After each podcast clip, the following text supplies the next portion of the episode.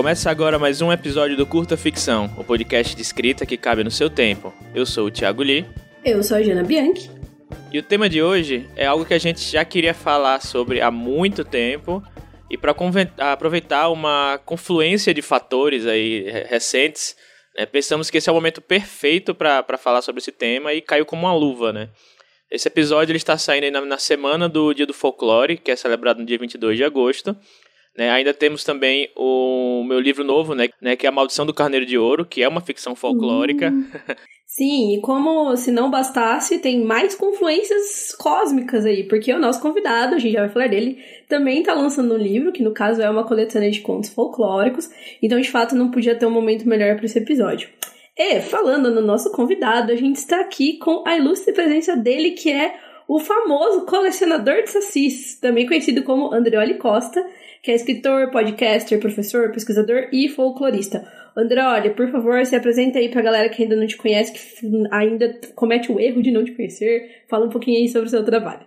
E aí, pessoal, meu nome é Andreoli Costa, eu sou jornalista natural de Mato Grosso do Sul. Hoje eu vivo no Rio Grande do Sul e tô aí circulando o Brasil, colecionando sacis por onde quer que eu passe, né? espalhando a palavra do folclore brasileiro. O Andreoli, ele é um, amigo nosso aí que a gente já, já, já conhecia ele aí de tanto do trabalho que ele faz, que é bem, bem bacana, assim como de outras andanças aí também. E bom, antes de gente partir aí para a primeira pergunta, né, que aqui no, no curso ficção a gente vai direto ao tema, é, queria convidar todo mundo aí que nos ouve a buscar pelo Poranduba, que é o podcast do Andrioli, né, onde ele fala sobre diversos assuntos relacionados a folclore. E eu acho importante falar isso aqui antes de a gente começar, pois assim, no escopo desse episódio, né, cerca de uma hora de conversa mais ou menos, a gente não vai conseguir fazer uma abordagem completa sobre o tema, né, visto que é uma grande diferença entre o que muitos pensam ser o folclore e o que o termo realmente abarca, né? Até, uma, até mesmo uma discussão sobre se o termo folclore é apropriado ou não. Então, assim, para se aprofundar no tema, né, pelo menos com porta de entrada, assim, eu recomendo fortemente que vocês ouçam Poranduba, né, vão lá pelos episódios, vejam os temas que te interessam, enfim, ou vão na ordem uhum. cronológica, como vocês acharem melhor, né?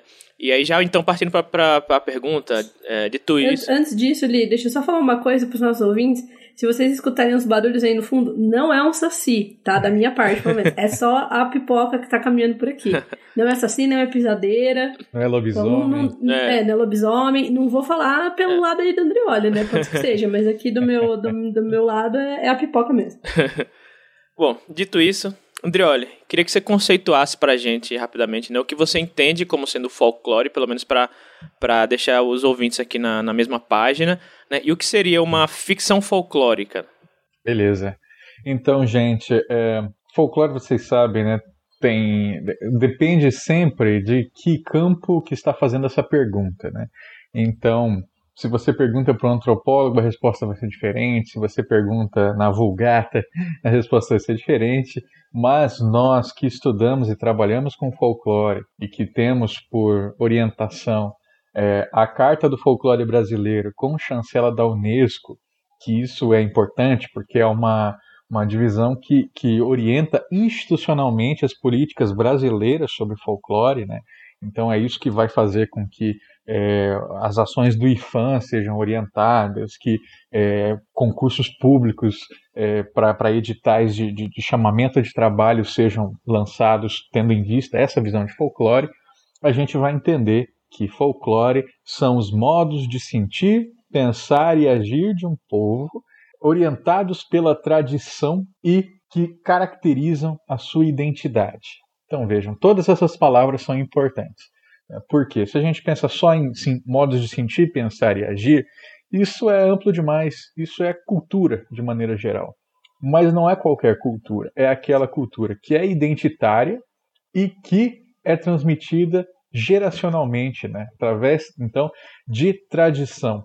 Algo que é da moda, algo que é do tempo presente, do contemporâneo, ele vai se fixar no folclore é, conforme ele se repita. E se repetindo, né, ele melhor impregne. Agora, se é algo passageiro, algo efêmero, isso não faz parte do folclore, né? Isso não, não é suficiente para impregnar as raízes de um povo.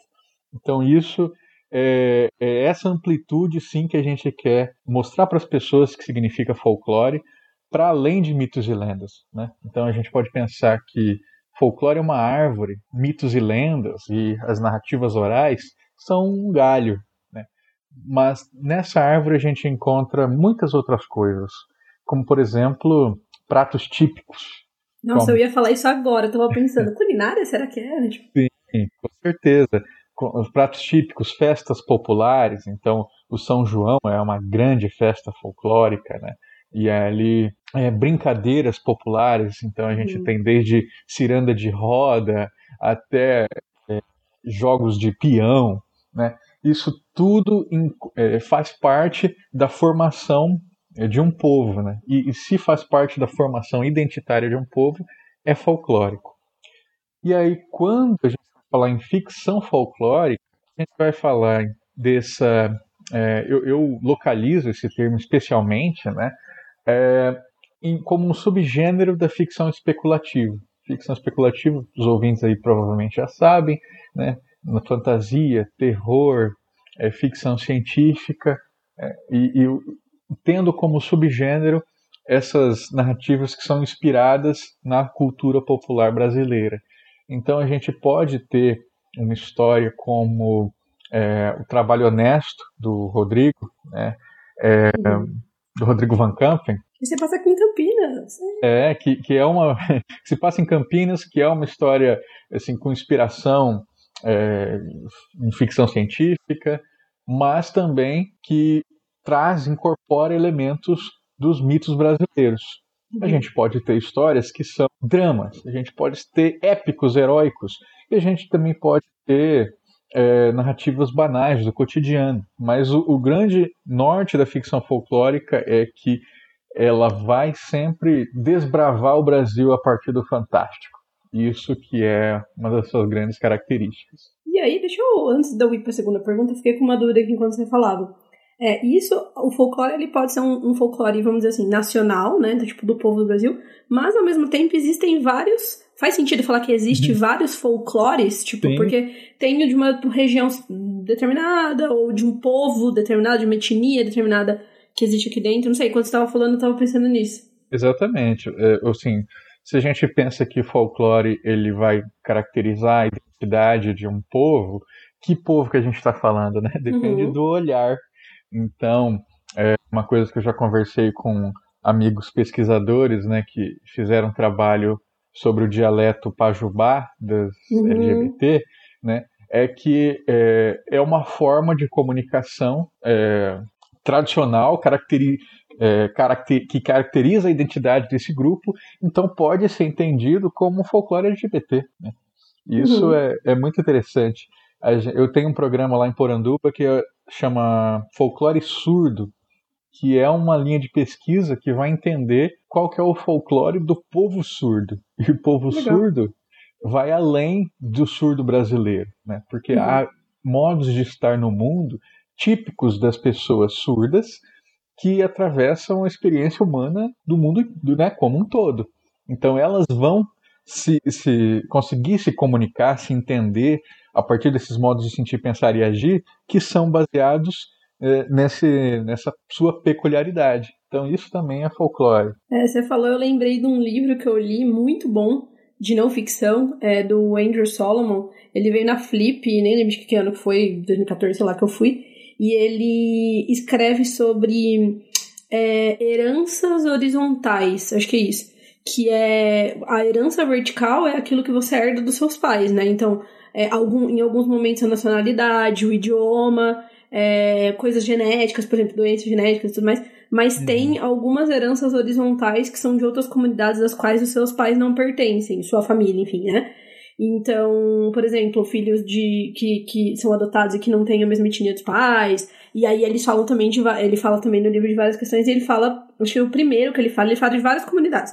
É a comunidade surda. E é muito interessante, porque ele fala justamente disso, como é, você ser surdo é toda uma identidade que não tem só a ver com você ouvir ou não. E aí, uhum. se você. Ele fala. É assim, ele fala sobre assuntos que são considerados polêmicos até dentro dessa comunidade. Então, por exemplo, você é, colocar. fazer um implante na criança quando ela ainda não tem a opção de decidir se ela quer ou não se tornar ouvinte. E aí eles falam, porque às vezes essas crianças que têm um implante, mas que não têm a, audição é, 100%, elas ficam meio que entre, tipo, num limbo entre a comunidade surda, que tem uma série de questões que ela não vai ter, e a uhum. comunidade ouvinte que, a qual ela não pertence, sabe? Então eu achei bem interessante isso, porque na hora eu pensei é, que é uma coisa que é específica, ao mesmo tempo. E assim, isso me faz também pensar que os folclores eles também se. É, qual que é a palavra? Se sobrepõem, né? Porque você pode ter uhum. um folclore, tipo, regional é, sobreposto com um nacional, sobreposto com, sei lá, um da sua. É eu só falei de coisas geográficas, né? Mas de repente da sua escola, não pode Sim. ter, tipo. Eu, isso a gente consegue escola. ver, por exemplo, é, com essas derivações. Então, a gente vai encontrar. Você deu um exemplo ótimo aí quando você falou em escola. Lendas da loira do banheiro.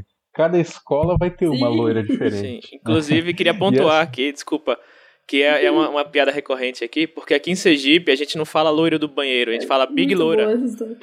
Big Como? Loura, Big né, Loura a gente fala em Sergipe, a gente não fala loira do banheiro. eu nunca vi é nenhum outro lugar falar Big Loura. Maravilhoso. Olha aí. Olha aí. É, acabei. Bom, que argumento que eu posso trazer depois de, desse exemplo, né? Mas aí, é, se a gente for pensar a nível da mesma cidade mesmo, né? Cada uhum. escola vai ter a sua loira do banheiro e essa uhum. loira, ela tem a sua, sua narrativa própria. Então, ela é uma professora que morreu na escola, ela é uma uhum. aluna que foi violentada, ela é uma moça da cantina, é, sabe, sempre vai ter uma pessoa, né? E, e o motivo para ela estar tá naquela escola, naquele banheiro. E normalmente aí a gente vai entrando né, nos imaginários populares. É, é essas histórias de loiras, elas estão sempre ligadas à, à violência, feminicídios e, uhum. né, e, e histórias assim que, que plasmam, que materializam muito dos nossos medos.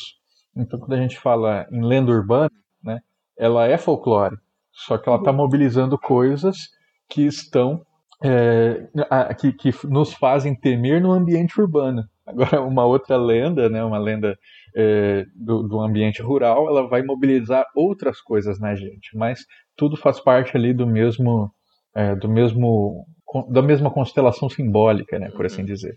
Uhum. acho, antes da, da. Não sei se a não quer ir para a segunda pergunta, mas antes disso, queria pontuar uma coisa que eu acho bem interessante, bem, bem, bem importante comentar também, como você falou, Andrioli, sobre a questão do, do tudo que o folclore abarca, né? Não, é, não ser apenas uma. E também o que a Jana falou de ter vários folclores, né? Eu acho interessante pontuar, porque muita gente tem essa noção de que o folclore, além de. É, muita gente pensa logo em mitos e lendas, né? Que foi o que você uhum. falou aí, que não, não é um galho da árvore que é o folclore. Muitas pessoas é, pensam o folclore como passado, né? Ou como uma, uma, uma, cultura que não é a dele, né? Ah, se eu sou cristão, por exemplo, eu não tô, o folclore está longe de mim. Eu não, o folclore é, é muita gente já normalmente atrela isso a, a é, índio, né? Erroneamente tratando como um povo indígena, né? É, isso, isso é, é, um tema que a gente vem discutindo longamente, né? Então realmente eu Convido os ouvintes todos a se debruçarem sobre isso no meu podcast, no meu site, o Colecionador de Sassis, e também nas séries de lives que a gente trabalha no projeto Folclore BR Somando Visões, onde eu sou um dos apresentadores, junto com Anderson Alvaz. É, e, e, aí tem muitas coisas, né? Uma, a primeira delas é é, folclore entendido como mentira, isso é uma coisa que a gente uhum. vem tentando romper. Nossa, e, sim. Ai, esse é um, é um mito, tipo, é, terror, porque não existe, saca? É. é. Assim, folclore é não, não existe assim, ah, eu não acredito em folclore. Não, você não precisa acreditar, você vive em folclore. Ele está atravessando uhum. é, todos os grupos humanos. Pensa, por exemplo, eu sempre dou esse exemplo é, você não cumprimenta uma pessoa porque você está é, esticando a mão e apertando porque isso é um gesto racional. Você não faz isso porque tem uma lógica racional por trás. Você faz isso porque é do povo brasileiro né, esticar a mão, apertar e cumprimentar o outro, às vezes dar um abraço, dar um beijo. Né? Vocês sabem que outros povos aí pelo, pelo mundo afora tem uma relação de proximidade muito diferente, né? Não, não vão ter esses toques todos que a gente tem. Então, isso só isso é tão forte na gente que hoje, em tempos de pandemia, se você encontra o seu amigo no supermercado, os dois de máscara, mantendo isolamento social, é, você tem que lutar contra é, uma referência afetiva e tradicional que você tem de ir lá e apertar a mão dele e dar um abraço. Então, gestos e posturas também são folclóricos. O Câmara Cascudo, nosso grande folclorista, ele tem um livro inteiro dedicado a isso, né? Uhum. Coisas que vão do aperto de mão à figa, né, a mostrar um dedo, Sim, a, a, dar, uma, dar uma banana, né, um gesto tão, tão, tão clássico aí. Tudo isso pode ser folclórico, né? E, e, então isso já abre todo um espaço, né? Que folclore não é só é oral, oral é muito importante, mas o gesto estava aí antes da palavra.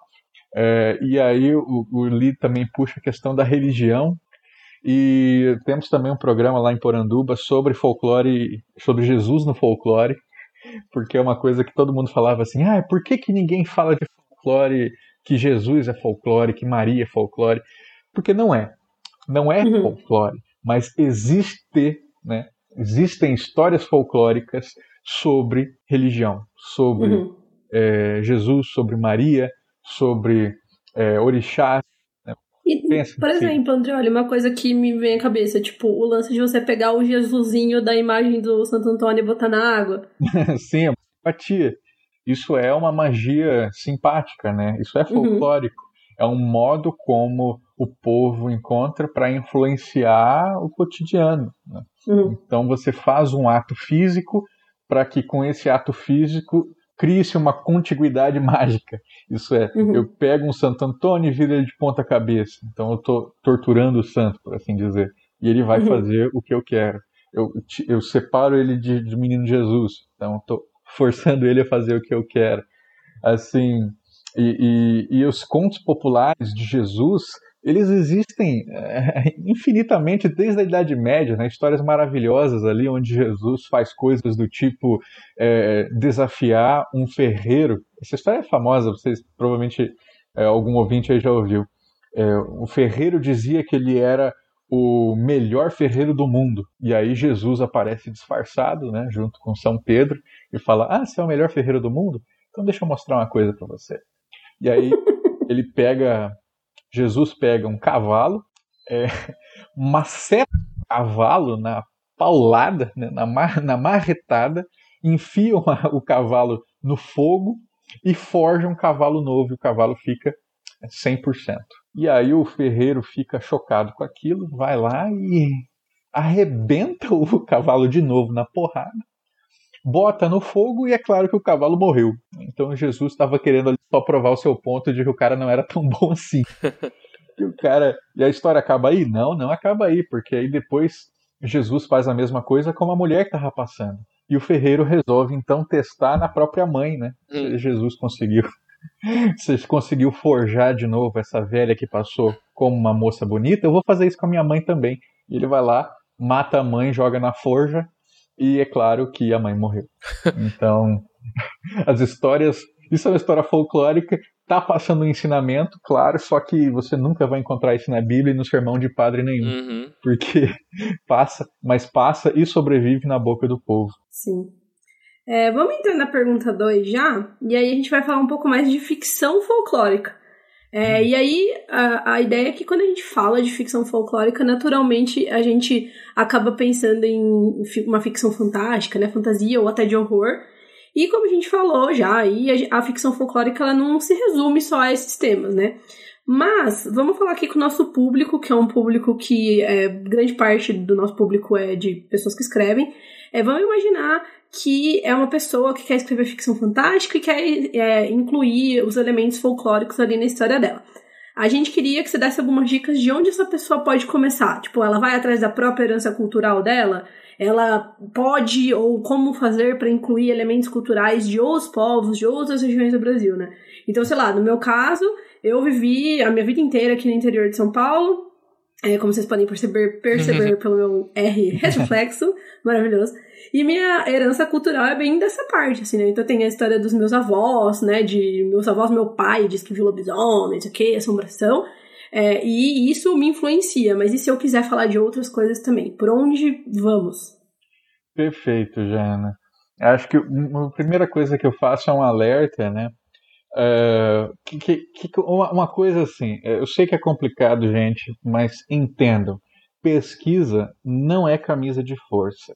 Tá? Quando a gente está orientando vocês a lerem Não é bastante, é censura. Isso.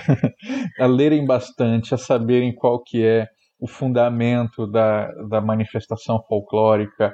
É, o que a gente está querendo dizer não é não faça, é faça sabendo o motivo. Por quê? Porque é muito comum, e, e, muitas pessoas, assim, ao longo desses 12 anos que eu, que eu estudo folclore já passaram por mim, falando coisas do tipo: é, eu quero escrever essa história, eu quero colocar mitos brasileiros, mas eu quero melhorar né, o folclore, tornar ele mais interessante. E para tornar ele mais interessante, eu vou fazer é, um saci ter uma referência com a esfinge, é, a esfinge egípcia, eu vou fazer ter um, uma relação da Matinta com Horus. Para quê? Você está implicando então que o folclore, o folclore brasileiro ele não se basta, né? que ele hum. não é suficiente, que ele precisa ser melhorado com elementos de fora. É isso mesmo que você quer? É. Nada impede diálogo, mas pense o que, que isso significa. É. Outra coisa que é, é muito frequente também é, é, as pessoas que querem melhorar, né? Ah, e o nome desse mito é muito bobo, eu vou botar outra coisa. Então, minhocão nossa, que ridículo, mas eu gosto da ideia que tem uma serpente gigantesca dentro dos rios e cada vez que ela se move, é isso que causa a, a movimentação das barragens, né? É, mas eu não vou chamar de minhocão, vou chamar de não sei o quê.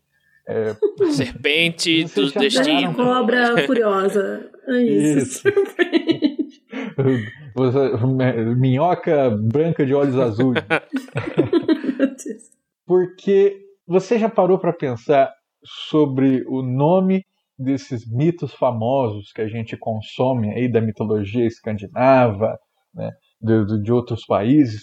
O, a gente não, será que você não acha eles interessantes porque você não fala a língua?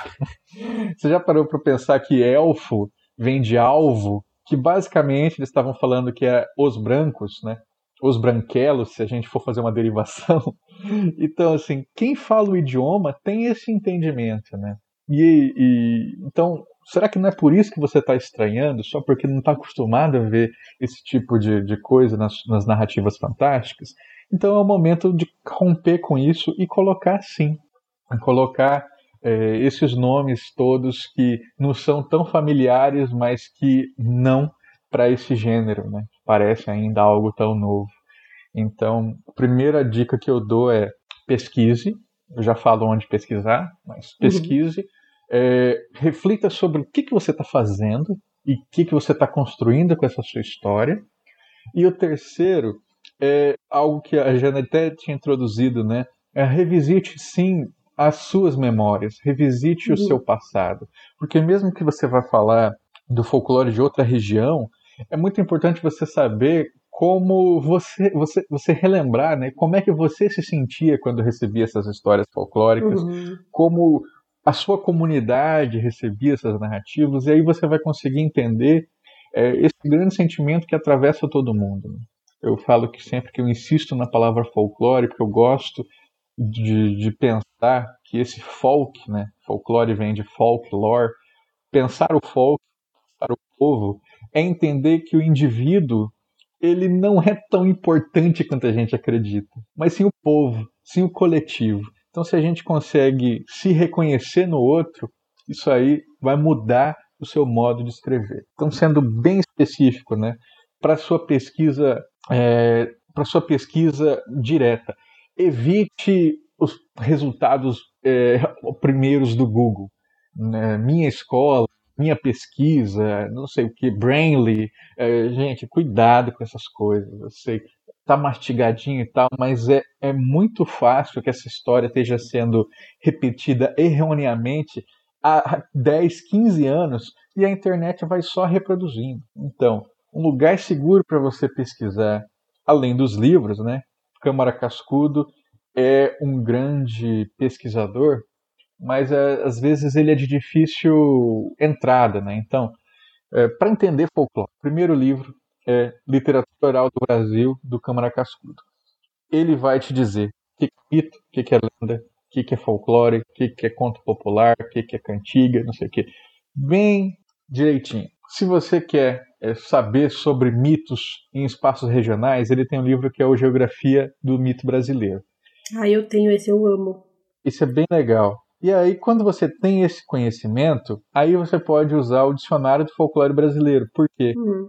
Faz sentido você usar um dicionário para estudo, né? Você usa para consulta. Se você não sabe o que procurar, você não vai ficar lá, abaco, abacate, abacaxi, lendo verbete por verbete. Então você tem que saber o que procurar. Isso, isso é legal. Então, tendo é. essa base do cascudo, não pare nele. Pegue assim, no dicionário do folclore, o Cascudo está juntando pesquisas do Brasil inteiro em pequenos verbetes. E ele dá a fonte. Se ele está dando a fonte, vai na fonte para entender o que é aquilo. Então você vai fazendo uma derivação tão grande que você vai tendo a verdadeira dimensão do que aquilo significa. Então você não vai, muito dificilmente, vai incorrer em bobagens.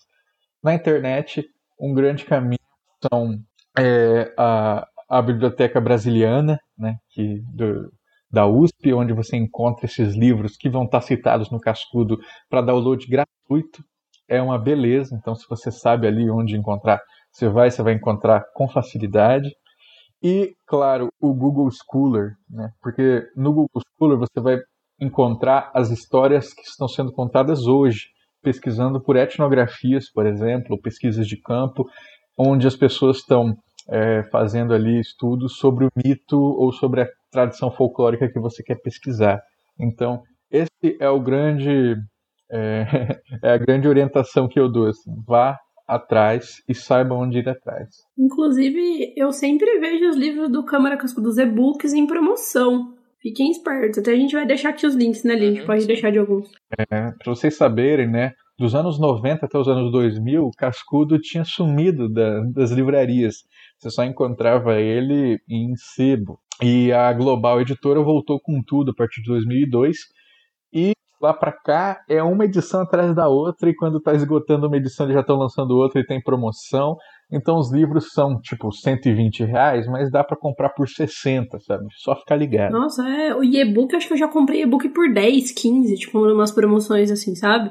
E aí, é, eu tenho uma, uma, um questionamento aqui, André. Olha, aí também já tô, já tô me fazendo de ouvinte aqui também, já fazendo perguntas. é...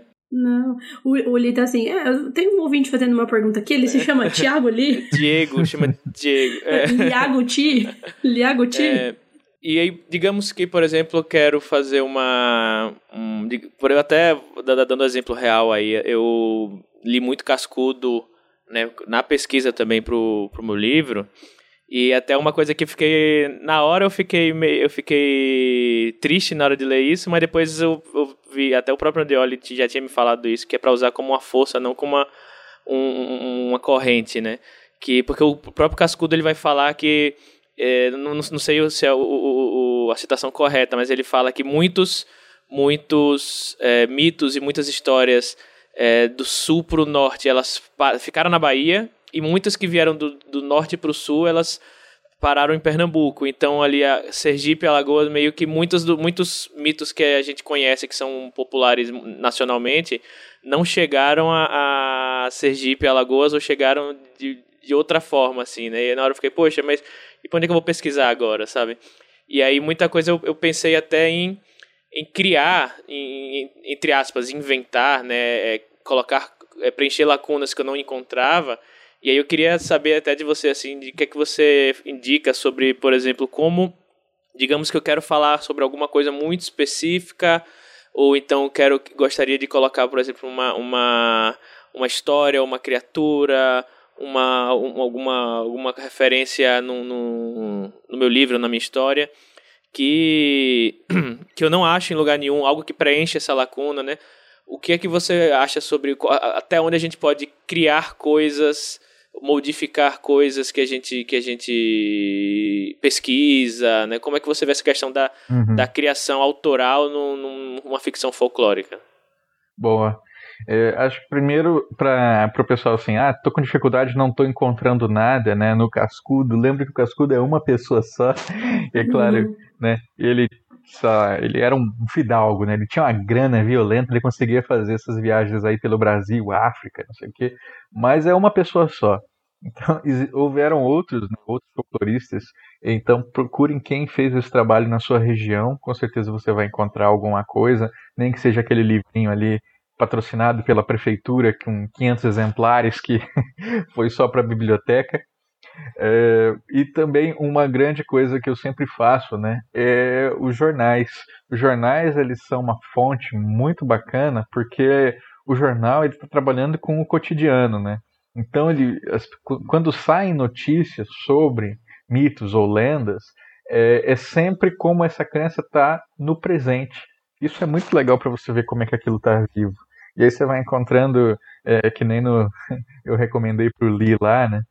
Tem é, criaturas né, que você pode dizer assim, ah, no fundo, no fundo é um lobisomem. Pode ser, né? Está mobilizando o mito do lobisomem. Mas são lendas muito específicas daquela região. Né? Tem o João Valentim aí no Sergipe, lá no, no Pernambuco tem uma versão de lobisomem que é maravilhosa, que é o Lulasomem. Nossa Então, cada, cada lugar vai encontrando suas variações que são muito próprias, né, muito particulares. Então é, é, é sempre bacana você usar a mídia para descobrir isso também. É, e aí sobre criações, né? Eu acho que há uma liberdade gigantesca assim que a gente pode ter entendendo sobre o que que fala essa tradição folclórica. Então, por exemplo, eu posso me inspirar é, eu, eu, tem, tem, tem, tantas coisas né, que a gente pode fazer, mas é, um exemplo eu gosto muito do é, Gabriel Hecken, quando ele faz o, o conto. É, como é que é o nome do conto? O Senhor do Vento, Senhores do Vento, uma coisa assim. É, e nesse conto ele está reimaginando uma biografia de Lobato, ele que lutou da guerra contra o Paraguai. E aí é a partir das histórias lá do avô dele na guerra contra o Paraguai que ele se inspira para escrever o sítio. E no caso, é, é, o avô dele, na, nesse conto, ele encontra um, o que seria um saci, mas esse saci ele é muito diferente. Então, assim, ele não é negro por ter pele negra, ele é negro porque ele tem uma carapaça negra, como se fosse um escorpião. E a perna única não é uma perna, é como se fosse o ferrão do escorpião. então ele usa isso é, incorpora isso na narrativa porque a gente já conhece o que é o Saci e ele usa nosso conhecimento para distorcer e dar uma imagem diferente. Mas no fundo a gente sabe o que é um Saci. E, e é isso que o personagem depois ele pega, ele transforma esse monstro que o, o avô dele narrou no diário e escreve sobre o Saci quando vai fazer o livro do sítio. Então, assim, ele joga nos, dos dois lados, né? Ele, ele usa tanto a distorção quanto o nosso reconhecimento. Então eu acho isso muito inteligente, né? uma jogada muito inteligente. Então tem várias possibilidades que a gente pode ter, nunca esquecendo é, do que, que, se trata realmente essa, essa, essa tradição folclórica, né? Do que, que ela está falando, o que, que ela está mexendo na gente, que que é, porque às vezes as pessoas elas se aprendem só a estética, sabe? Eu acho isso muito limitador. Vamos falar de Boitatá, Boitatá uhum. vai ser o dragão brasileiro. Por quê? Por, por que você não entende o que. A Jana tem um conto de boitatá, não tem, Jana?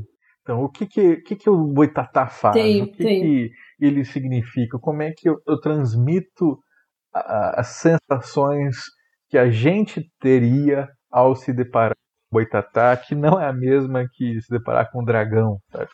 Então, uhum. tendo essa reflexão, acho que a nossa narrativa vai ficar muito. vai, vai ganhar sua própria forma. Eu acho que eu até você falou sobre a pesquisa, né, e além do cascudo, e eu lembro que eu comecei a buscar jornais antigos, né? Eu não lembro se foi até você, André, que me, que me, me deu alguns, alguns links. Não, não lembro se foi alguma outra pesquisa que eu fiz.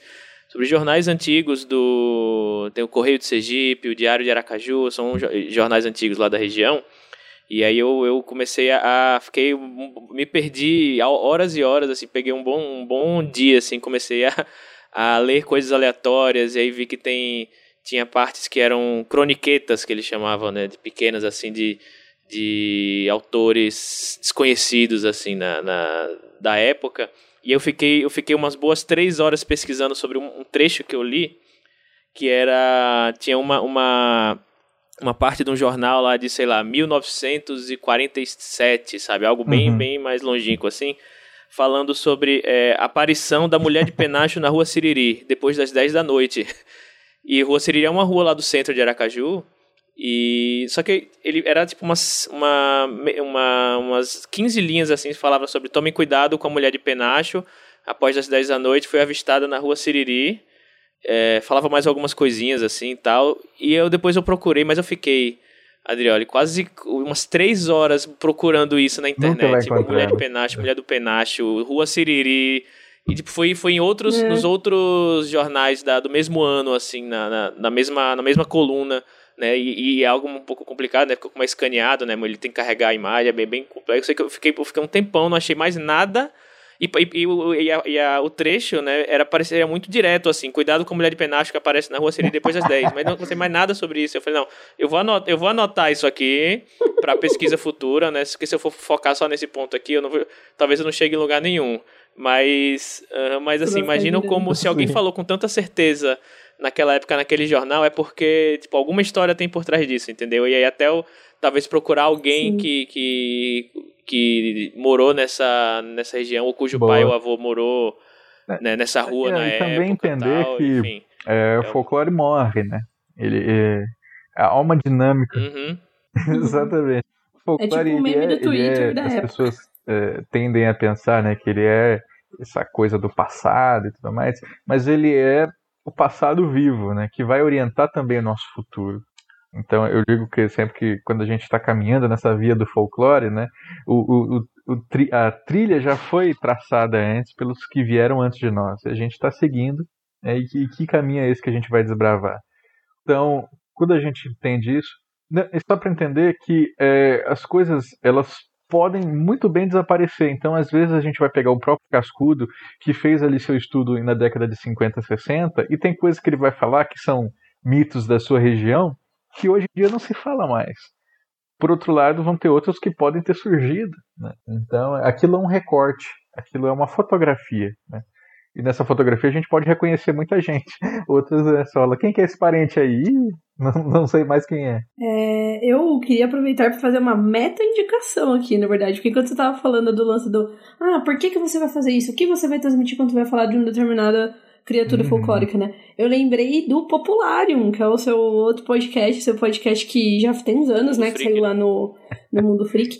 E, mano, eu amo essa série de podcasts. Eu ouvi todos, eu lembro que eu amei de ouvir na época. Até tô precisando ouvir de novo, porque é, eu achava legal, justamente como você falava, assim, o que tem por trás. Tipo, o que uhum. tem por trás. Por exemplo, uma coisa que me marcou bastante. Ah, mula sem cabeça. A mula sem cabeça é uma expressão da misoginia da sociedade que falava que, tipo, meu, o padre e a mulher, tipo, transavam Corrompeu e era a mulher que, que né, tipo, só na pior das hipóteses, é, na pior das hipóteses, metade das pessoas ali, entre aspas, pecando, e ela ficava amaldiçoada e virava uma mula que uhum. soltava fogo pela venta, e o padre lá de boas, tipo, segue a vida, né?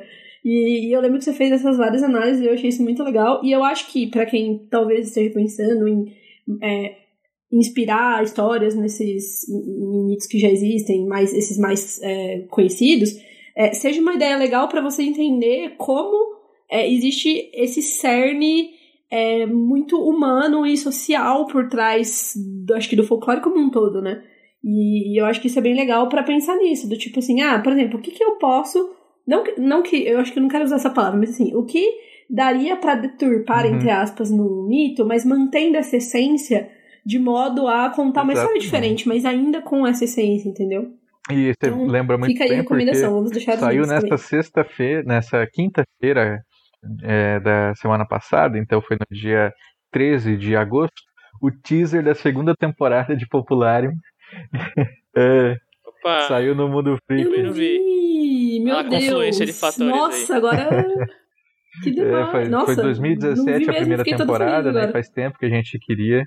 E nela eu trabalhei com é, mitos de maneira geral, mitos brasileiros de maneira geral, e dessa vez vamos falar sobre lendas urbanas. Então, tem muita coisa aí para ser explorado. Gente, maravilhoso. Não, porque eu preciso terminar. Você já sabe quando sai? Já pode Mas falar? sai esse ano. ah, sai tá, esse beleza. ano e vai então ser só acompanha. Tá, né? tá, porque é, é um, pro, um podcast, os, os ouvintes que não conhecem, né?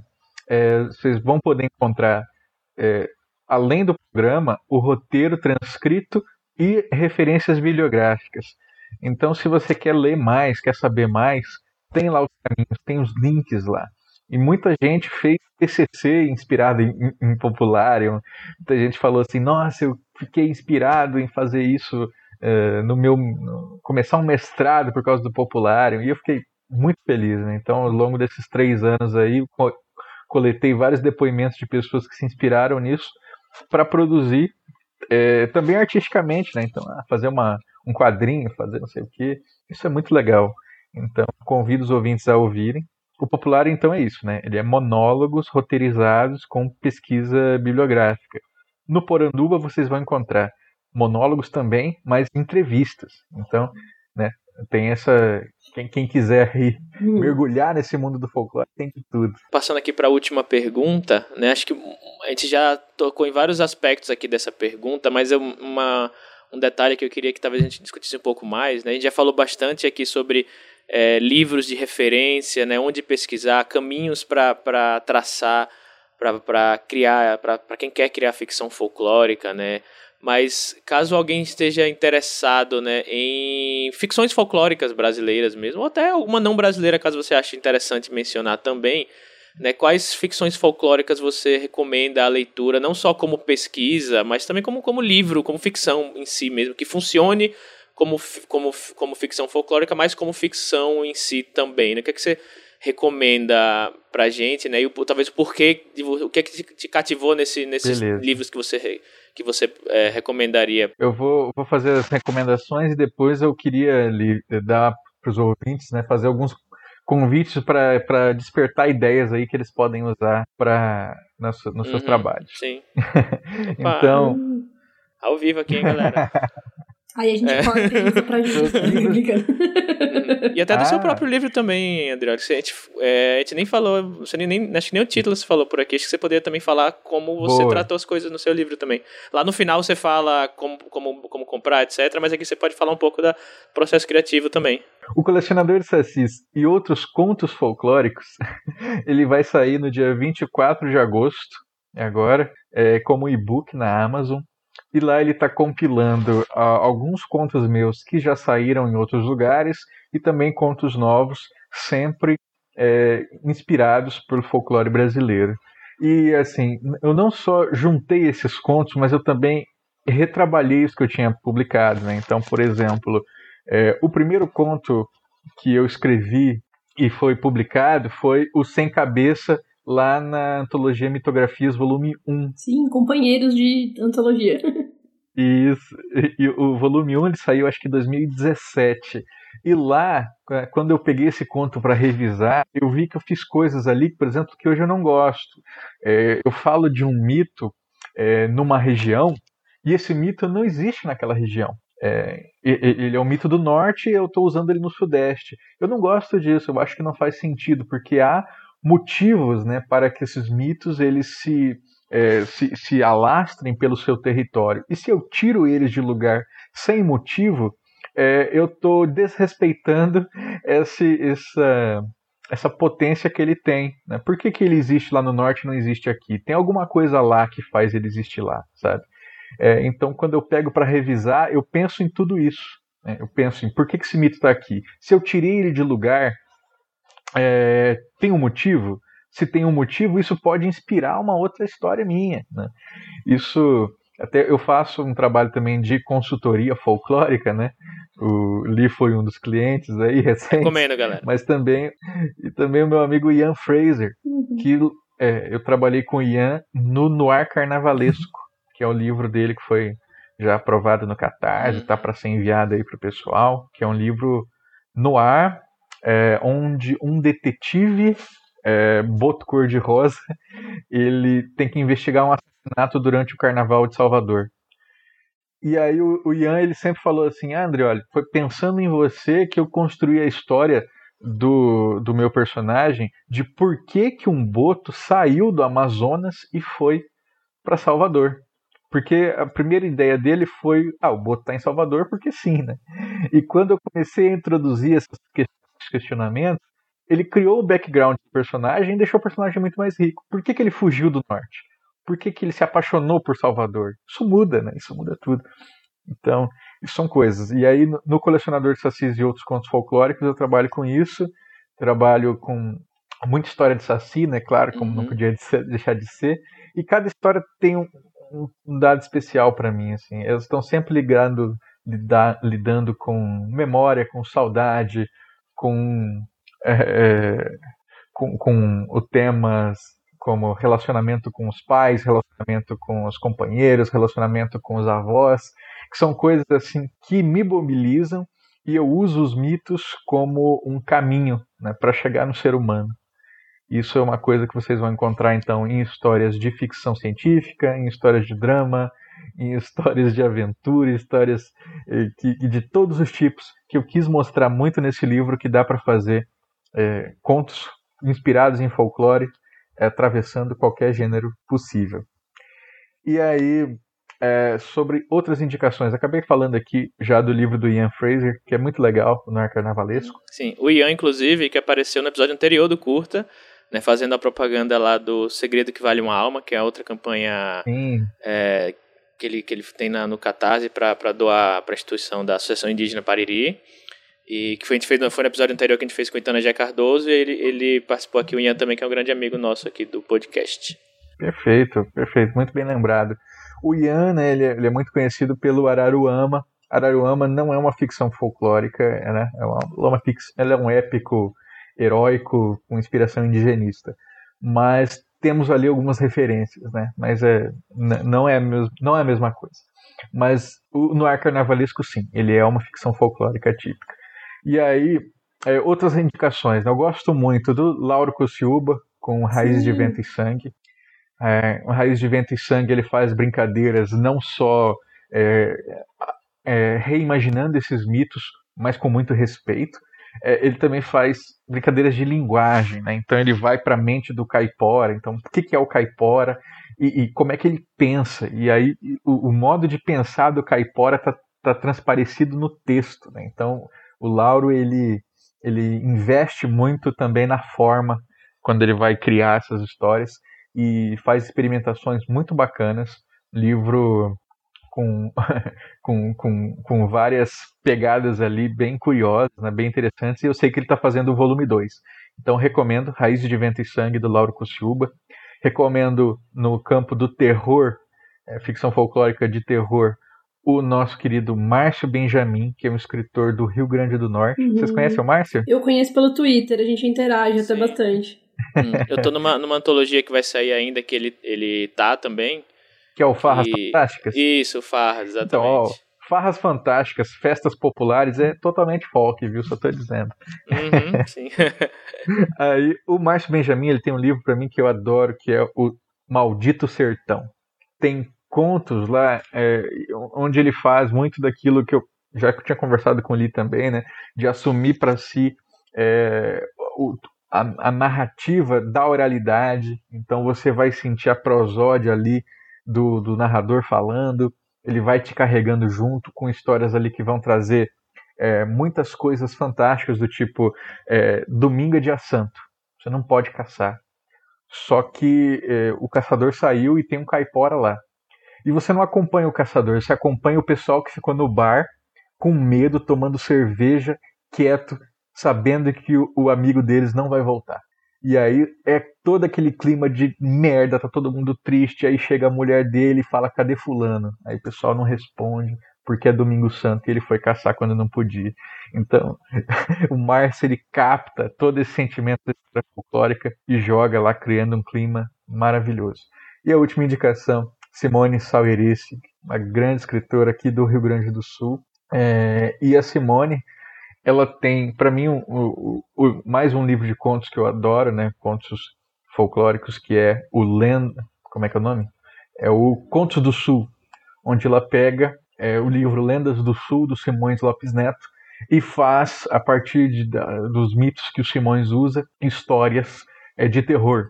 Então, lá tem uma história de Yara que para mim é incrível. No livro da Simone você encontra a Terna que fala sobre a Yara. É um conto de terror onde é, você vai construindo um clima. Você tem certeza que ninguém aqui ficou com medo da Yara até ler o conto da Simone. Depois que você lê, né, você vai ter uma outra imagem sobre esse mito brasileiro. E para quem gostar do texto da Simone, ela tem uma série também, uma série de uma série de quatro livros chamado Os Sóis da América, onde ela faz o personagem faz um percurso é, da Terra do Fogo até a América do Norte, percorrendo né, Brasil, América Latina inteira, é, conhecendo os mitos do lugar para descobrir a história onde nasce, de, de quando nasce o Sol. Porque depois que o contador de histórias da vila dele morreu, o Sol parou de nascer e ele vai atrás dessa história de novo. Muito lindo. Nossa, já fiquei com vontade de ler. É, todos. eu já ouvi falar todos uhum. E você tem alguma dica que você, você quer passar aí pro ouvinte, né? Quando, no quesito da, da ficção folclórica, o que, é que você acha que é interessante de, de se abordar, ou como você acha interessante se abordar no geral? Acho que uma, uma, uma, um convite que eu faço para vocês, né, para os ouvintes, para pensarem é, não só em adaptar histórias folclóricas do nosso, do nosso cotidiano para seu, seus trabalhos de ficção, mas para também, nos seus mundos de ficção, criarem histórias folclóricas. E então, por exemplo, é, vamos dizer assim, você tem um mundo medieval, né? aquele clássico lá que a gente sempre conhece, né? inspirado em Tolkien, não sei o quê.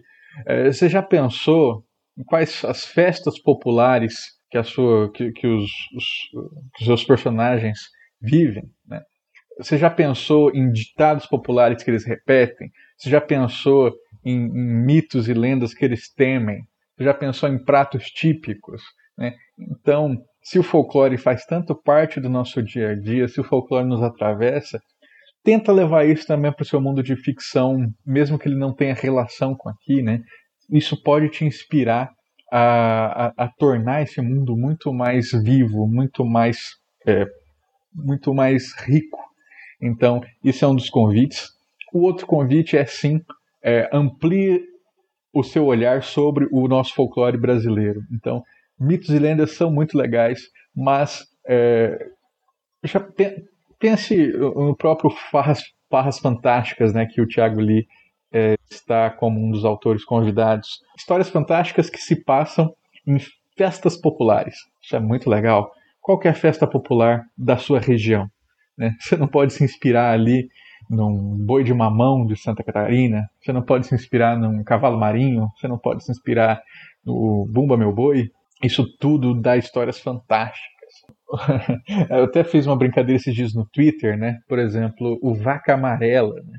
Uhum. O que, que, é o vaca amarela? Ele, ele, não pode inspirar tantas coisas, né? O que, que é esse, esse pacto de silêncio que você estabelece graças ao vaca amarela?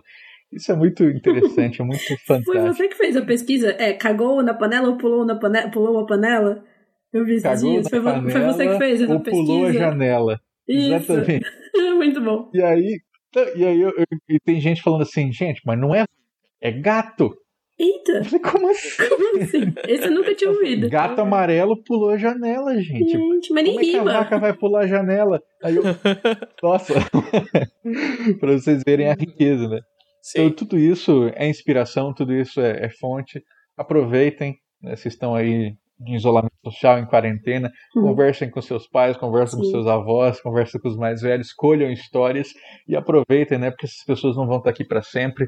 A gente acha que ah, é, um dia eu converso com meu pai sobre a infância dele, daqui a pouco é, esse tempo não vai estar tá mais aí para você. Então aproveite esse momento, vai, é, vai te enriquecer muito e enriquecer muito as suas histórias. Sim, isso me lembrou até o Cantigas no Escuro, né, Jana? Sim, uhum. é verdade. Sim. É aí, mais uma dica.